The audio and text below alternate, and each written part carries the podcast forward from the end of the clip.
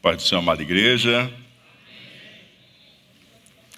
Vamos à santa palavra de Deus. Abra sua Bíblia em Lucas, capítulo de número 20.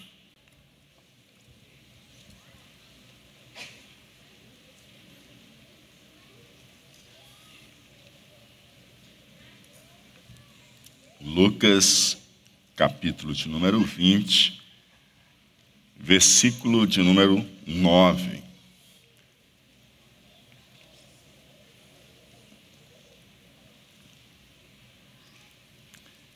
Senhor, muito obrigado por estarmos juntos, reunidos em tua casa. Glorificamos a Ti, te agradecemos pelo que nós já temos vivido juntos aqui essa noite e experimentado, Senhor Deus, da graça da tua presença. Como é bom estarmos, Senhor Deus, juntos, reunidos como casa do Senhor. Nós nos alegramos, assim como o salmista. Alegrei-me quando me disseram: Vamos à casa do Senhor. Também o nosso coração se regozija e se alegra em poder ouvir o Senhor falar conosco através da tua palavra. Palavra esta que é fiel, que é digna de toda a aceitação, pois é palavra verdadeira e é palavra de vida para cada um de nós. Fala ao nosso coração, que o teu Espírito Santo ilumine o nosso entendimento e aqueça o nosso coração, é o que nós choramos e te pedimos, agradecidos em o nome do Senhor Jesus Cristo. Amém e amém. Glória a Deus. Na última semana, queridos, nós falamos sobre a autoridade de Jesus. E ficou muito bem evidenciado para nós que os líderes de Israel rejeitaram completamente a ideia ou a verdade de que João Batista e Jesus Cristo eram mensageiros enviados da parte de Deus. Ficou muito evidente que eles não criam que João Batista veio enviado por Deus, que ele não operava o seu ministério na autoridade divina e, por conseguinte, eles também não poderiam acreditar e crer que Jesus Cristo estava operando também debaixo da autoridade do Pai.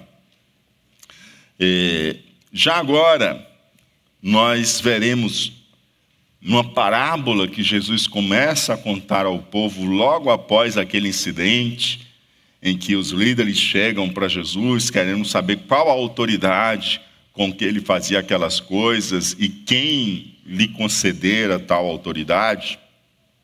Jesus, terminando aquele momento ali, com eles, Jesus se volta para o povo. Lembra que Jesus estava ensinando no templo quando foi interrompido por aquela comitiva. E então Jesus agora volta novamente para o povo e começa a contar uma parábola ao povo. E essa parábola que a gente verá nessa noite. Nela, Jesus comunica em uma linguagem alegórica que os líderes de Israel rejeitaram os profetas, não os reconhecendo como mensageiros de Deus. Olha só o que, que Jesus vai fazer agora. Depois de Jesus dizer para eles: Eu também não vou contar para vocês com que autoridade eu faço essas coisas e quem me deu essa autoridade, já que vocês não me responderam se João, o batismo de João Batista, o batismo de João era do céu ou da terra. Então eu também não conto para vocês com que autoridade faça essas coisas, nem quem me deu tal autoridade. Mas assim que Jesus termina de falar com ele sobre isso, Jesus volta-se para o povo e Jesus continua ensinando, agora através dessa parábola. E nesta parábola, Jesus vai mostrar que os líderes de Israel rejeitaram os profetas que foram enviados por Deus. E além disso, Jesus expressa também a autoridade dele como filho de Deus. Jesus, através dessa parábola, Jesus fala ao povo da sua autoridade como filho de Deus. E, por fim, reafirma a rejeição dos líderes à pessoa dele. Assim começa a parábola, verso 9. E começou a dizer ao povo esta parábola: Certo homem plantou uma vinha e arrendou-a a uns lavradores, e partiu para fora da terra por muito tempo. E no devido tempo, mandou um servo aos lavradores para que lhe dessem dos frutos da vinha. Mas os lavradores, espancando-o, mandaram no vazio.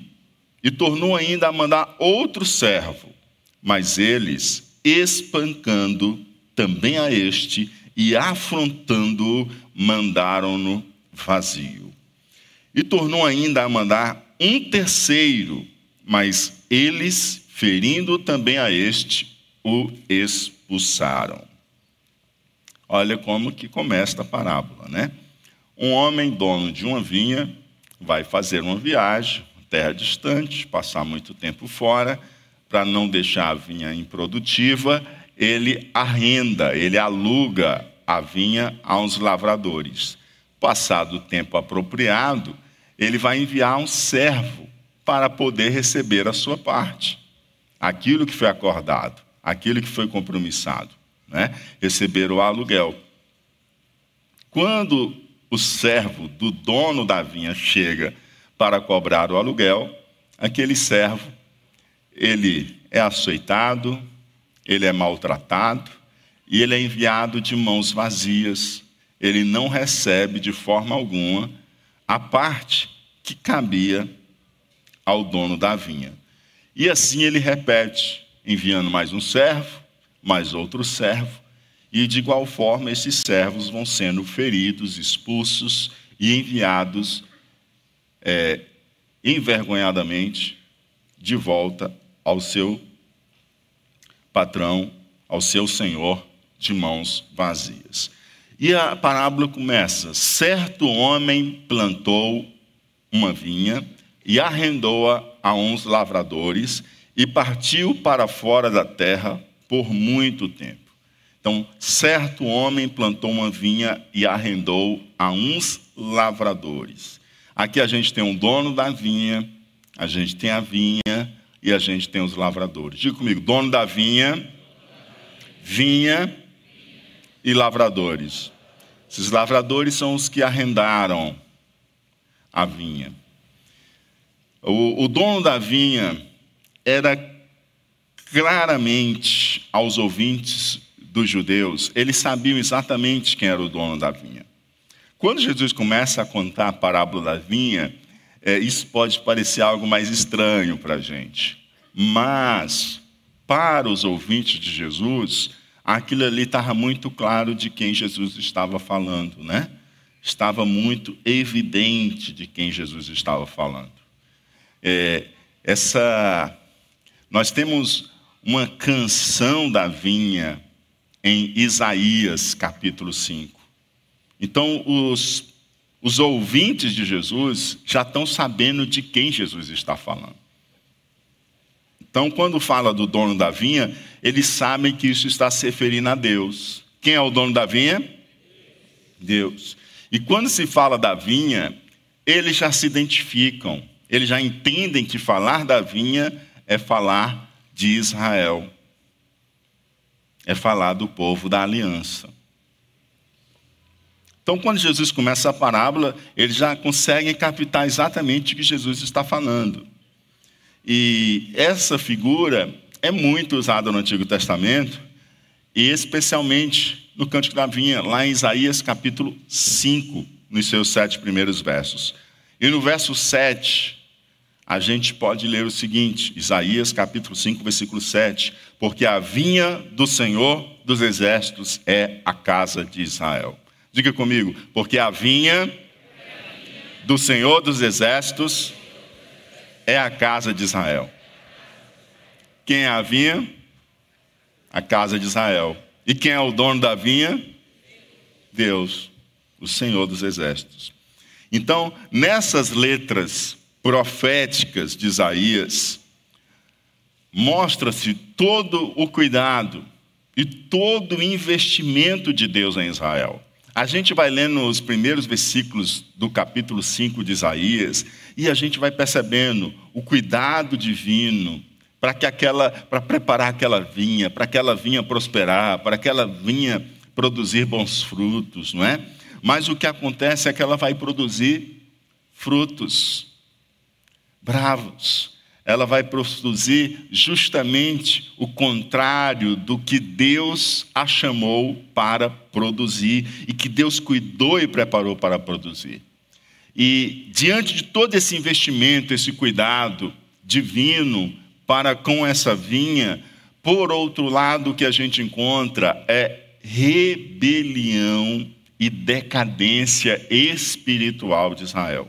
É exatamente isso que acontece nas palavras da canção registrada pelo profeta Isaías. A casa que se rebela contra Deus e a casa que está numa decadência espiritual. E, e ainda falta alguém a gente saber aqui. A gente já sabe quem é a vinha, a gente já sabe quem é o dono da vinha, mas tem os arrendatários, os lavradores. E quem são os lavradores? Os lavradores são os líderes de Israel. Os mesmos líderes que antes estavam interromperam o ensino dele e quase como em um inquérito público disseram: com que autoridade fazer essas coisas? E quem te deu essa autoridade? Então esses lavradores, esses lavradores são justamente os líderes de Israel, aqueles a quem Deus deu-lhes o cuidado da vinha do Senhor. E quando chegamos no verso 13, nós lemos o seguinte: E disse o Senhor da vinha: Que farei? Mandarei o meu filho amado. Talvez vendo-o, o respeitem mas vendo-o, os lavradores arrazoaram entre si, dizendo: Este é o herdeiro, vinde, matemo-lo, para que a herança seja nossa.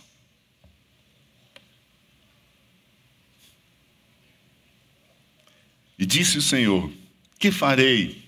Ele já mandar, eu já enviei um servo eles mandaram de mão vazia, ainda açoitaram ele, maltrataram. Mandei o segundo, mandei o terceiro. Eles foram tão rude com cada um que eu enviei e não me pagaram aquilo que era devido. Já sei o que, que eu vou fazer.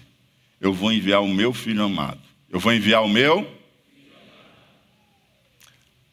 Qualquer pessoa que está lendo sequencialmente o Evangelho de Jesus Cristo, segundo escreveu Lucas, imediatamente vai atentar para a expressão meu filho amado.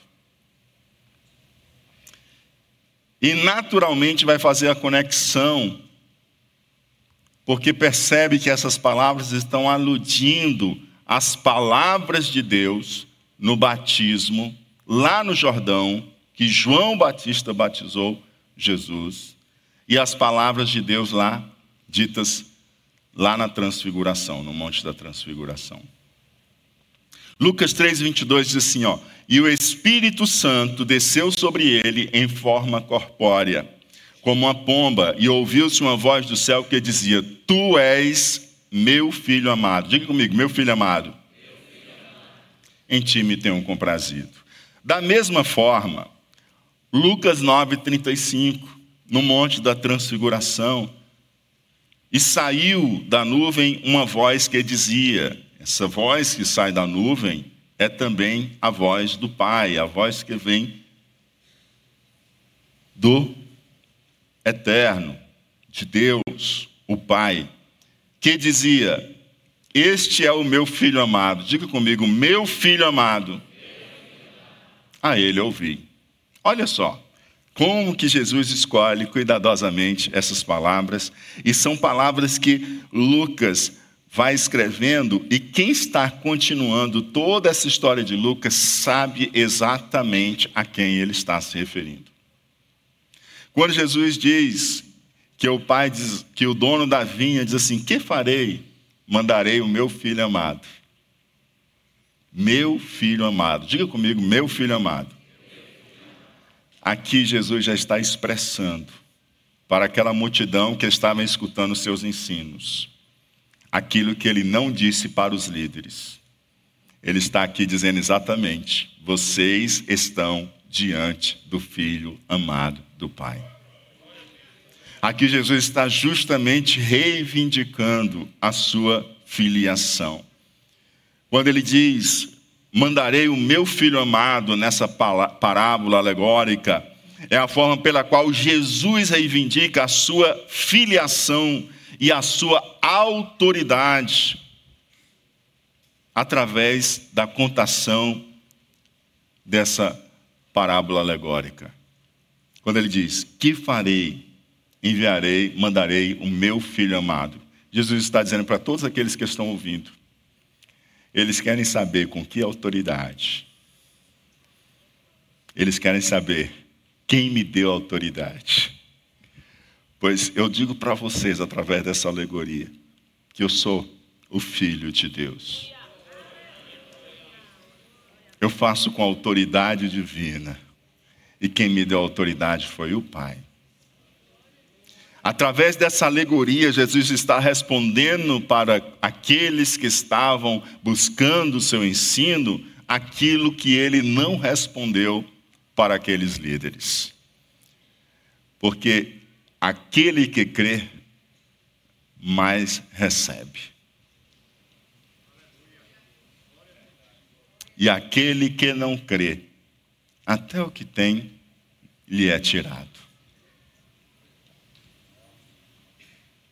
Na simplicidade da fé, mais o Senhor deposita sobre o seu coração.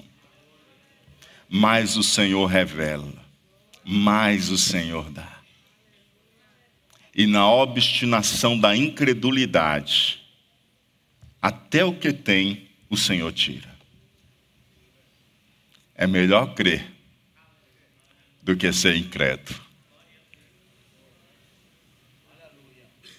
É melhor crer. Creia no que Deus tem falado com você. Creia nas promessas de Deus sobre a sua vida. Creia, creia, porque aquele que crê mais recebe do Senhor. Aleluia. Mas vendo os lavradores, arrazoaram entre si, dizendo: O que foi que os lavradores fizeram? O que foi que eles fizeram? Você lembra o que, que os líderes de Israel fizeram? Quando Jesus perguntou, Jesus perguntou assim: E o batismo de João? Era do céu ou da terra? a Bíblia diz que eles arrazoaram entre si. Eles o quê? Agora, na parábola que Jesus está contando, ele conta que os lavradores arrazoaram entre si. Quem são os lavradores? Os líderes de Israel. E o que, que eles arrazoaram entre si? Este é o herdeiro. Vinde, matemo-lo para que a herança seja nossa. Hum. Olha aqui. O que, que o Senhor está dizendo? Esses que estão arrazoando, eles estão arrazoando porque eles estão maquinando. Eles estão querendo a vida do filho, assim como quiseram a vida dos que vieram antes do filho. E eles se, só puseram, rejeitaram. Como está escrito lá em Hebreus, o que, que se fizeram com os profetas? Cerraram ao meio, prenderam, jogaram em cova, decolaram.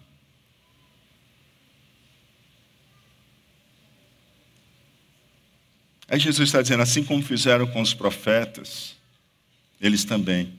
Ah, agora que está vindo é o filho do dono. Ah, então agora a gente acaba com ele, a gente mata ele, e agora a gente vai ficar tomando posse definitiva dessa vinha e tem que pagar mais aluguel a ninguém.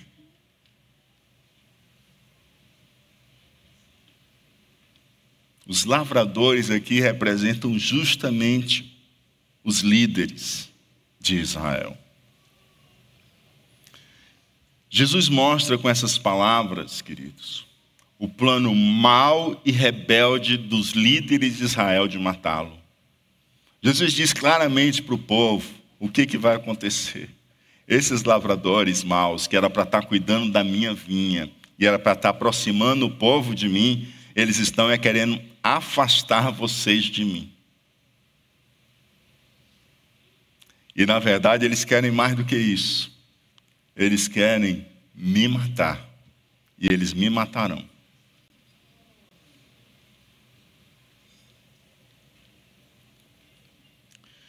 E aí, o que, isso também mostra para nós? Que Jesus estava muito ciente do que ele esperava. Jesus sabia que dentro de poucos dias a sua paixão começaria. Ele estava certo do sofrimento que ele via. E o mais interessante, ele não fugiu do sofrimento que se aproximava. Hum. Ele não fugiu do sofrimento que se aproximava dele. Diga comigo, ele não fugiu do sofrimento que se aproximava dele.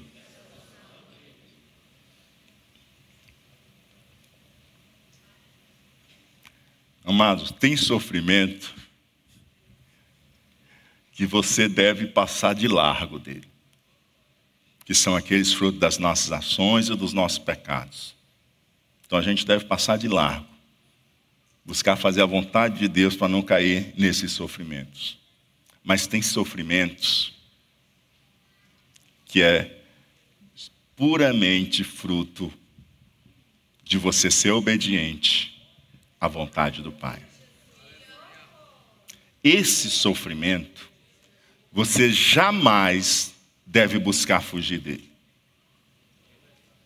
O sofrimento que é resultado de você estar alinhado, de você estar obediente, de você estar no centro da vontade de Deus, este sofrimento você não deve fugir dele.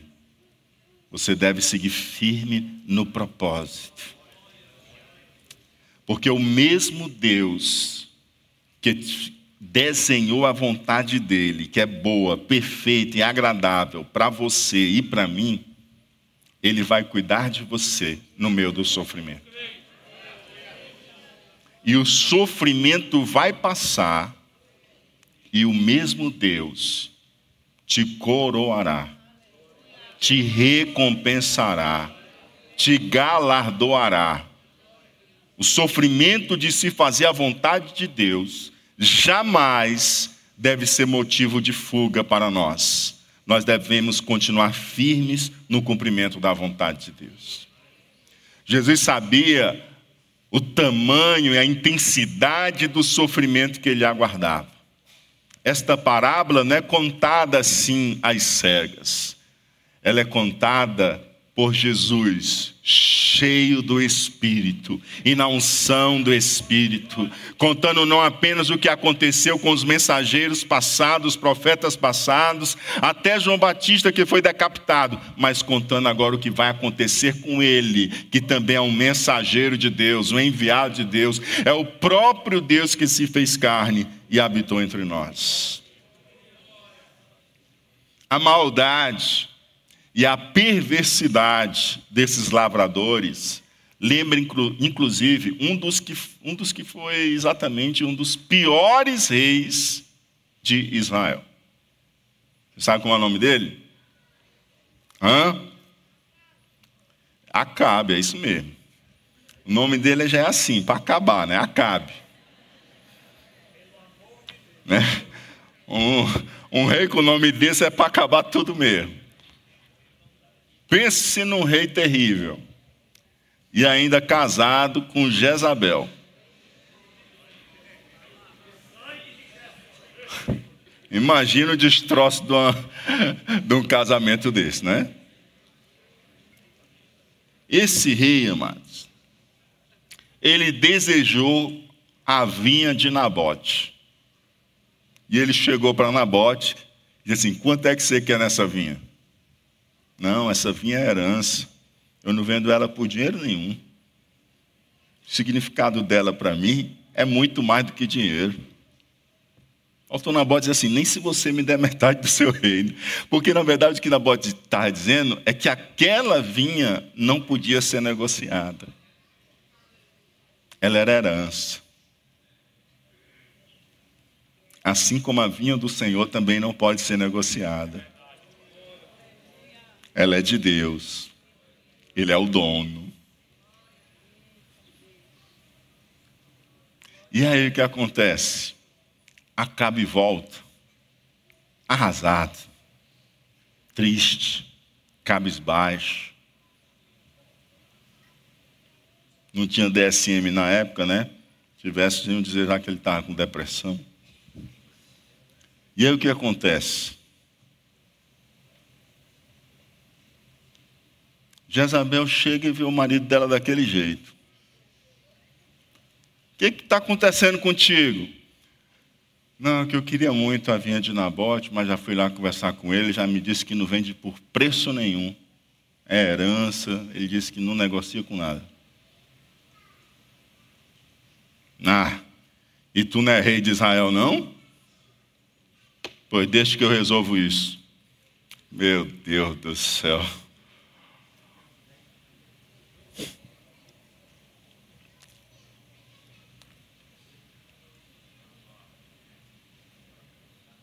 Você já entendeu com quem que ele era casado, né?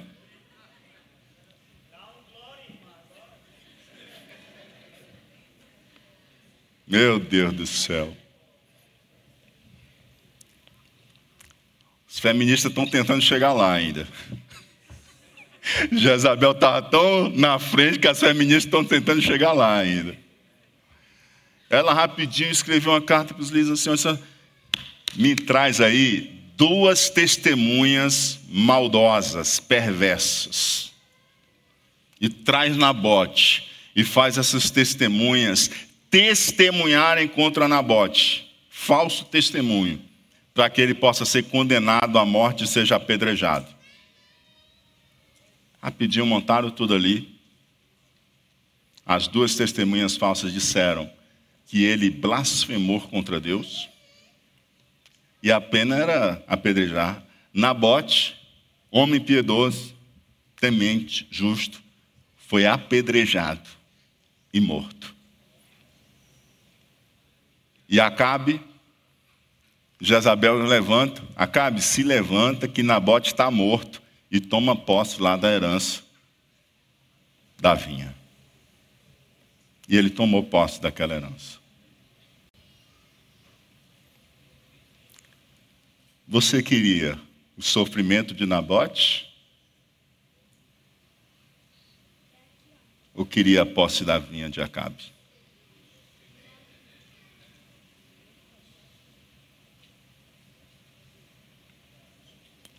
Entenda, é melhor o caminho do sofrimento na vontade de Deus do que qualquer recompensa na impiedade. Não tem recompensa no pecado que traga satisfação duradoura. Mas o sofrimento na vida de um justo tem data marcada e hora para encerrar.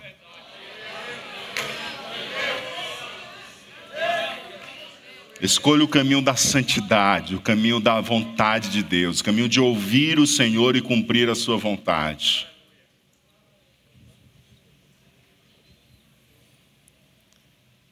Versículos 15 e 16. E lançando-o fora da vinha, o mataram. Olha só o que fizeram.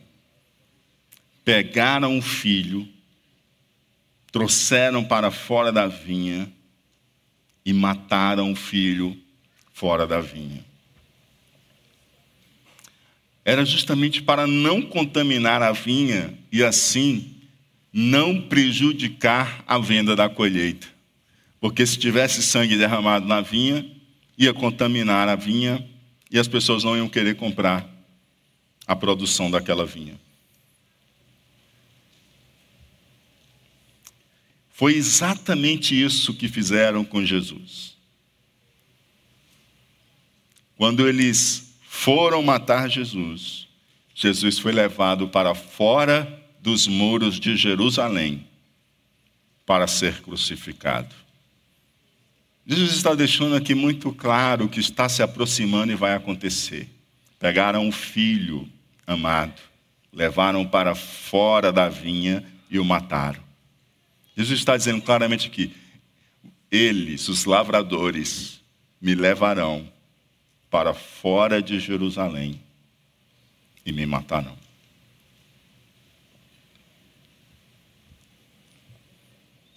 E aí Jesus concluiu a parábola. Mas assim que Jesus conclui, ele faz uma pergunta: Que lhes fará, pois, o Senhor da vinha? Quem é o Senhor da vinha? Deus. Irá e destruirá estes lavradores e dará a outros a vinha. Hum. Jesus, vir, o Pai virá, Deus virá e destruirá os lavradores e vai pegar a vinha que é dele e vai dar a e vai dar a outros. O Senhor da vinha não vai deixar para lá. O Senhor da vinha não vai fazer que nada está acontecendo. O Senhor da vinha não vai perder a sua vinha, a vinha dele. A vinha é dele. E diante de tão grave crime, hum, ele virá e punirá gravemente aqueles que cometeram tamanha injustiça. Não tenha dúvida, porque o dono da vinha é justo. O dono da vinha é justo. Aleluia. O Senhor da vinha virá tomar o que é seu e julgar os lavradores, que deveriam estar honrando o dono da vinha, e ao invés de honrá-lo, desonraram, se opuseram e rejeitaram o dono da vinha na própria pessoa do seu filho. Já rejeitaram na pessoa dos mensageiros enviados anteriormente, mas rejeitaram na própria pessoa do seu filho. Essa parábola ela mostra o tamanho da compaixão e da misericórdia de Deus. Oh, amados, é impressionante. Deus enviou um profeta, Deus enviou outro profeta, Deus enviou outro profeta. O que, que os profetas faziam? Ei, vocês estão caminhando errado. Deus está dizendo para voltar por aqui. Aí é caminho de juízo. Se arrependam que há esperança para vocês. Deus tem caminho de paz para vocês e de prosperidade eles pegavam os profetas e perseguiam, rejeitavam e matavam. Eles preferiam continuar na vida de pecado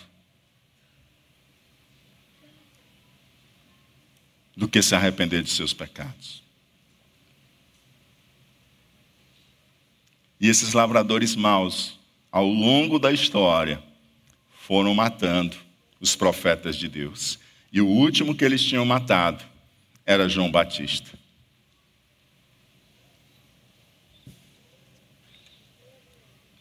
Através da rejeição deles e, por fim, da sentença de Herodes. E Jesus diz o seguinte, ó, ele virá vai trazer punição sobre esses lavradores, vai julgar esses lavradores e dará a vinha a outros. Ele vai fazer o quê? Dará a vinha a outros. Deus vai pegar a vinha e vai dar a outros. Ele não se desfez da vinha.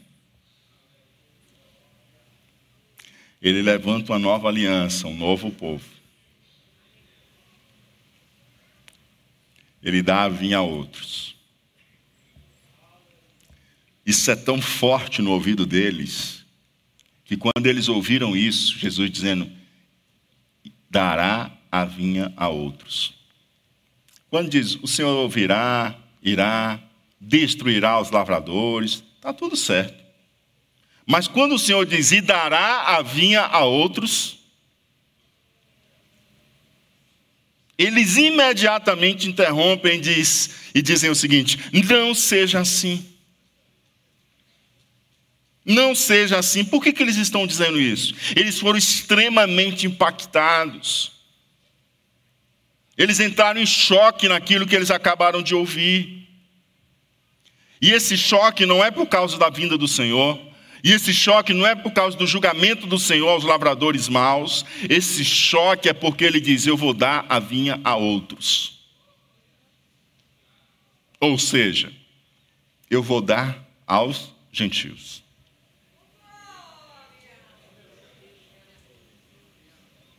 Hum.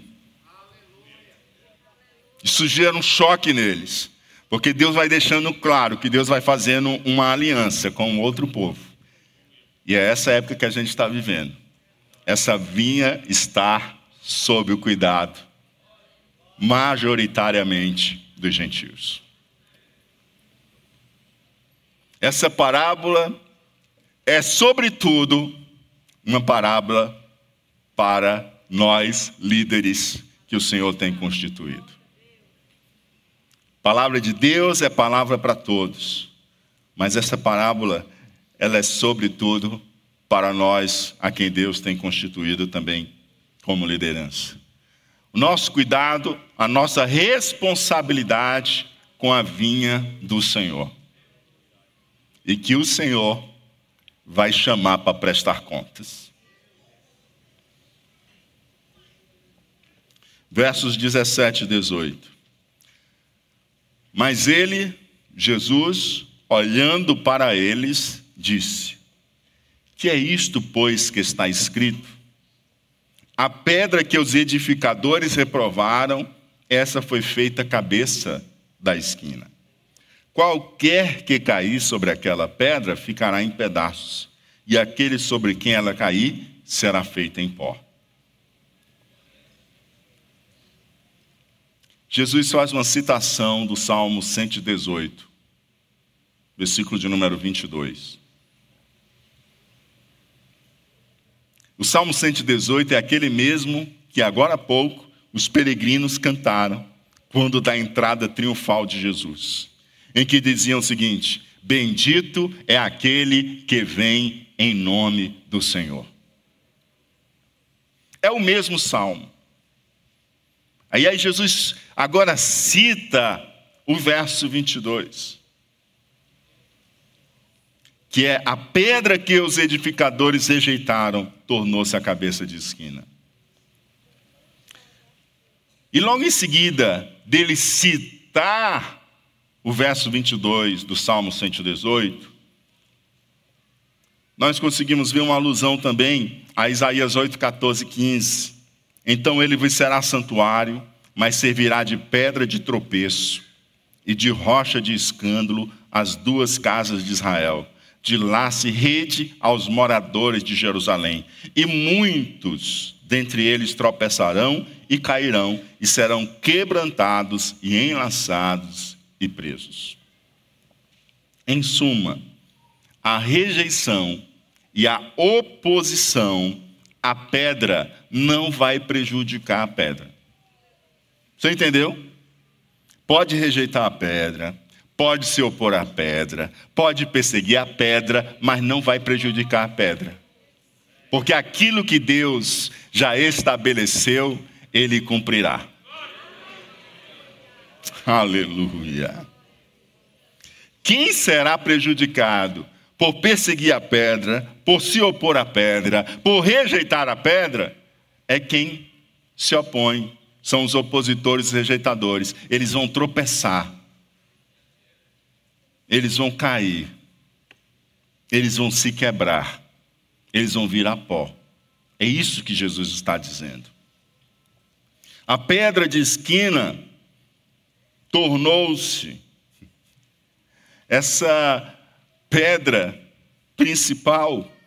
Discute-se se essa pedra de esquina se ela é a pedra fundamental do canto que suporta o edifício e dar ao edifício a definição de sua estrutura, ou se essa pedra é aquela que é no canto, no topo da construção, a última pedra, ou a pedra no meio de um arco. Mas o que é importante aqui a gente saber, queridos, é que essa pedra é uma pedra que foi rejeitada, mas ela se tornou e era a pedra principal, especial, a mais importante. Eu penso, no contexto da igreja, que essa pedra de esquina é a pedra fundamental, é a pedra do alicerce, é a pedra da base de acordo com aquelas palavras de Jesus, sobre esta pedra eu edificarei a minha igreja. Sobre esta pedra eu edificarei a minha igreja. Segundo, porque dentro aqui do aspecto em que ele diz: darei a minha vinha a outros. Esse outros inclui os gentios e o remanescente fiel de Israel. O que, que acontece aqui? Essa pedra é uma pedra de esquina. Ela junta justamente duas paredes. Ela une justamente duas paredes. E quando está unida, torna só uma. E foi exatamente o que Jesus fez, sendo essa pedra de esquina em que não há judeu nem há grego, mas somos um só povo em Cristo Jesus, unidos por essa pedra principal, a pedra de esquina. Mas, independentemente disso, o que se ressalta aqui, queridos, é que essa pedra rejeitada é a pedra de maior importância. Podem rejeitar Jesus, mas ele edificará o verdadeiro templo do qual ele é a pedra principal. A pedra está colocada. Aquele que rejeita cai, tropeça. Mas aquele que crê é edificado no templo vivo, que é a igreja do Deus vivo. Versículo de número 19. E os principais dos sacerdotes e os escribas procuravam lançar mão dele, lançar mão de Jesus naquela mesma hora, mas temeram o povo, porque entenderam que contra eles dissera esta parábola. Hum, olha aqui, olha só. Quando Jesus disse assim: Nem eu vou responder para vocês com que autoridade eu faço essas coisas. Jesus se volta para o povo e começa a contar essa parábola. Mas eles ficam lá plantados. Não porque querem aprender de Jesus. A gente já aprendeu isso semana passada. Eles não têm interesse em aprender com a verdade. Eles ficam plantados lá ouvindo. E quando eles começam a ouvir a parábola, eles leem Isaías, eles conhecem Isaías, eles conhecem o Antigo Testamento. Quando eles começam a ouvir, peraí, ele está falando da gente.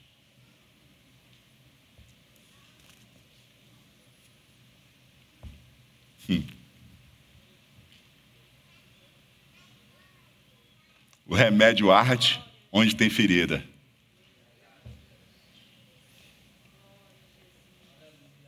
O remédio arde onde?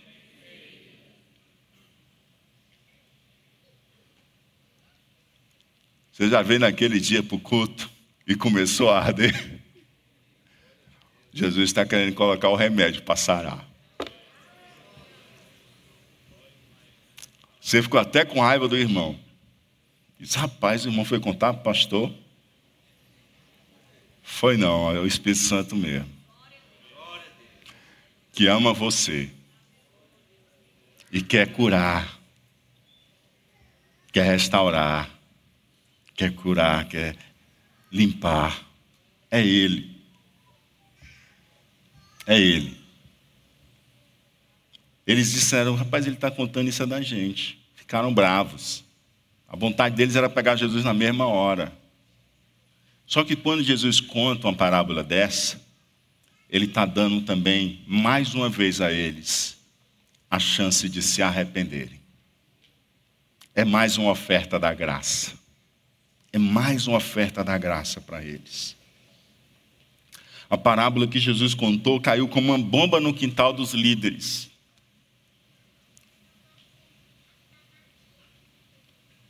Quando na verdade o Senhor estava ofertando a eles mais uma oportunidade de graça. Eles rapidamente entenderam o que a parábola dizia a respeito a eles, como de fato dizia. E só porque eles temiam a reação do povo, eles não prenderam Jesus, senão eles tinham prendido Jesus na mesma hora. Ou seja, mais uma vez eles estavam rejeitando a misericórdia de Deus. E como eles não tinham a verdade, e nem a queriam, eles nem tinham a verdade nem queriam a verdade. Porque às vezes você não tem a verdade, mas você quer a verdade. Eles nem tinham a verdade e nem queriam a verdade. O que restava para eles? Usar a força. Pode perceber que quem não tem a verdade e quem não quer a verdade, ele já parte para a força. Eles já queriam prender Jesus, já queriam matá-lo. E como é que eles fazem isso? Apesar deles não poderem fazer naquele exato momento, eles se levantam com o objetivo de serem os acusadores, os juízes e os executores da sentença. A única coisa que eles queriam era que o time certo chegasse. E ali não era o momento, porque eles não sabiam como que aquela população no templo iam se voltar contra eles. Mas não tenha dúvida, eles estão determinados a tirar a vida de Jesus. Eles são os lavradores maus, que quando o Senhor da vinha mandou seu filho amado, eles determinaram em seu coração: vamos matá-lo, porque isso tudo vai ficar para a gente. Deixa eu dizer algo para você. Talvez você não é um líder eclesiástico mas você tem um exercício de liderança. Você tem uma vinha que Deus colocou sob seu cuidado. E essa vinha que Deus colocou sob seu cuidado, ela deve gerar renda de glória, honra e dignidade ao Senhor. Olhe para a vinha que Deus tem colocado sobre seu cuidado e veja se ela está tributando dignidade, honra e glória ao Senhor. A vinha é do Senhor. E Deus quer que essa vinha prospere. Deus quer que essa vinha abunde. Deus quer que essa vinha produza.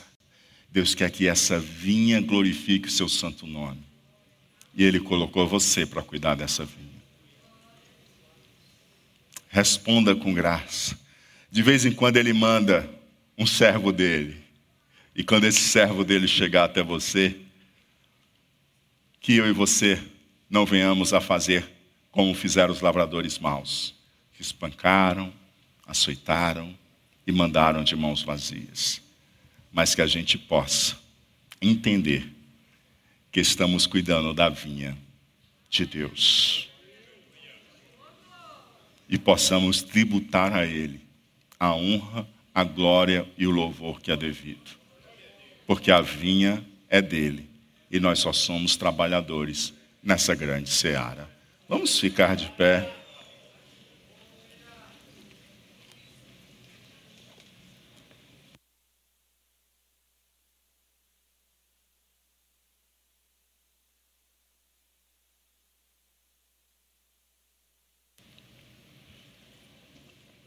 Que mais Deus falou ao seu coração nessa noite.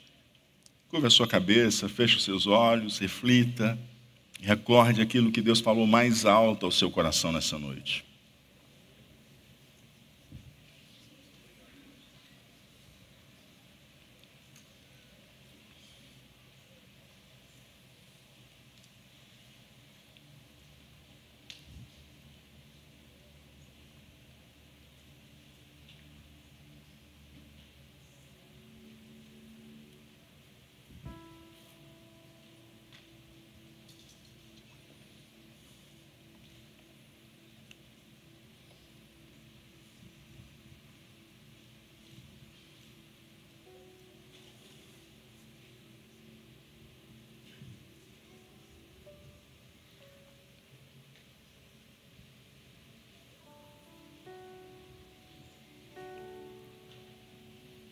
Glória a Deus. Agora eu quero convidar você a compartilhar com a pessoa que está do seu lado. Que Deus falou mais fortemente ao seu coração. O que você pretende fazer diante dessa palavra que Deus falou com você? Conversa com ela. Primeira pessoa fala, depois a segunda, e depois vocês podem orar um pelo outro.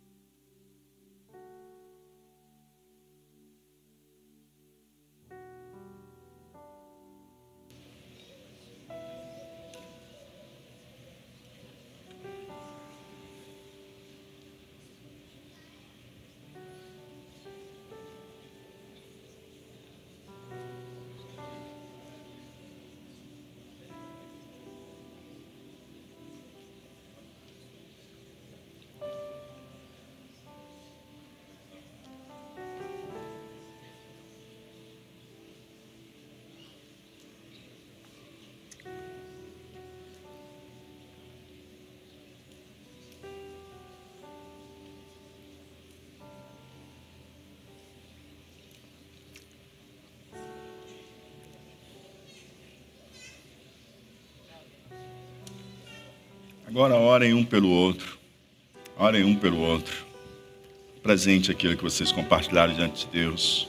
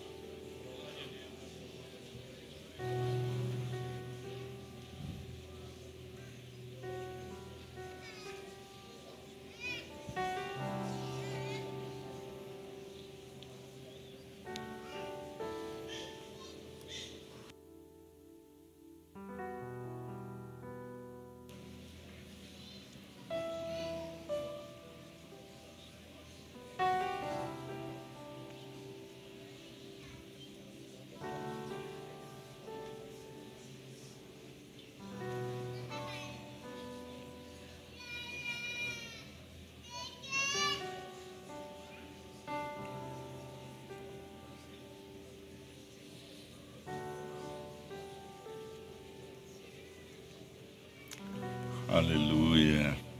Glória a Deus. Quero fazer também um convite para você que está aqui com a gente essa noite. Você que veio participar deste culto. Quem sabe a sua primeira vez aqui entre nós. Ou você até já veio outras vezes. E você tem se exposto a esse clima tão especial, se exposto à santa palavra de Deus eu quero fazer um convite muito especial para você. Quero fazer um convite muito especial para você. Eu quero convidar você a tomar a decisão mais importante da sua vida. A não fazer como aqueles lavradores maus que, quando o filho chegou, eles quiseram foi tirar a vida do filho e assim o fizeram na parábola mas que você possa fazer de uma forma diferente. Que você possa dar a sua vida em tributo de louvor e adoração a Deus, arrepender-se dos seus pecados e receber o perdão de Deus. Quero convidar você para tomar a decisão mais importante da sua vida, entregar a sua vida ao amado Filho do Pai, Jesus Cristo, o Filho de Deus. Ele está aqui. E Ele está, mais uma vez, ofertando a graça para você, ofertando o perdão. Ele está aqui pronto para te perdoar e para transformar a tua vida. Talvez você está sem esperança, sem perspectivas, mas o Senhor está aqui para fazer algo novo na sua vida. Aleluia, Jesus. Glória a Deus. Você também quer se reconciliar com o Senhor. Você também pode dar esse passo também de fé. Vir até aqui também receber essa oração. Quero orar também por você. Você quer entregar a sua vida a Jesus ou se reconciliar com o Senhor? Dá um sinal de fé com a sua mão. Quero orar por você. Eu quero que hoje você volte. Eu quero que você volte diferente para casa. Quero que você volte diferente para sua casa. E eu quero isso para a sua vida, porque é isso que Deus quer para a sua vida. Deus não quer que você volte do mesmo jeito que você chegou aqui. E se você quer dar espaço de fé, entregar a sua vida a Jesus, ou receber Jesus como Senhor e Salvador de sua vida, ou se reconciliar com Ele, dá um sinal com a sua mão, sinal de fé. Eu quero orar por você. Há mais alguém? Há mais alguém entre nós? Eu vou orar aqui. Damazé está aqui. Que alegria ter aqui com a gente, né? Reafirmando aqui o compromisso com o Senhor, né? Mas é. Glória a Deus. Vamos orar? Vamos orar? Vamos orar? Senhor, muito obrigado. Muito obrigado. Porque grande é a tua misericórdia, o teu amor e a tua graça. Ela tem nos alcançado. Obrigado, Senhor Deus, porque não tropeçamos na pedra de esquina. Obrigado porque não viramos pó, não nos quebramos. Obrigado, Senhor Deus, porque pelo contrário, a pedra de esquina, ela foi abraçada por nós. E tu nos abraçaste, e tu nos assentaste sobre este firme fundamento, ó Pai. Muito obrigado. E obrigado porque hoje, Senhor Deus, tu também falou de uma forma especial com a Mazé. E está aqui, Senhor Deus, renovando a aliança, o compromisso, revigorando, Senhor Deus, as suas forças contigo, ó Pai. Que o Senhor seja com a tua filha, que o Senhor a fortaleça, que o Senhor renove as suas esperanças, abra nova perspectiva e que ela possa continuar vivendo e viver, Senhor Deus, aquilo que tu tem preparado de uma forma tão especial para ela. Ser com ela. Enche da tua graça. Enche, Senhor Deus, da presença do teu Espírito Santo e abençoa a tua filha em cada passo. Em o um nome de Jesus Cristo. Amém e amém. Deus abençoe em nome de Jesus.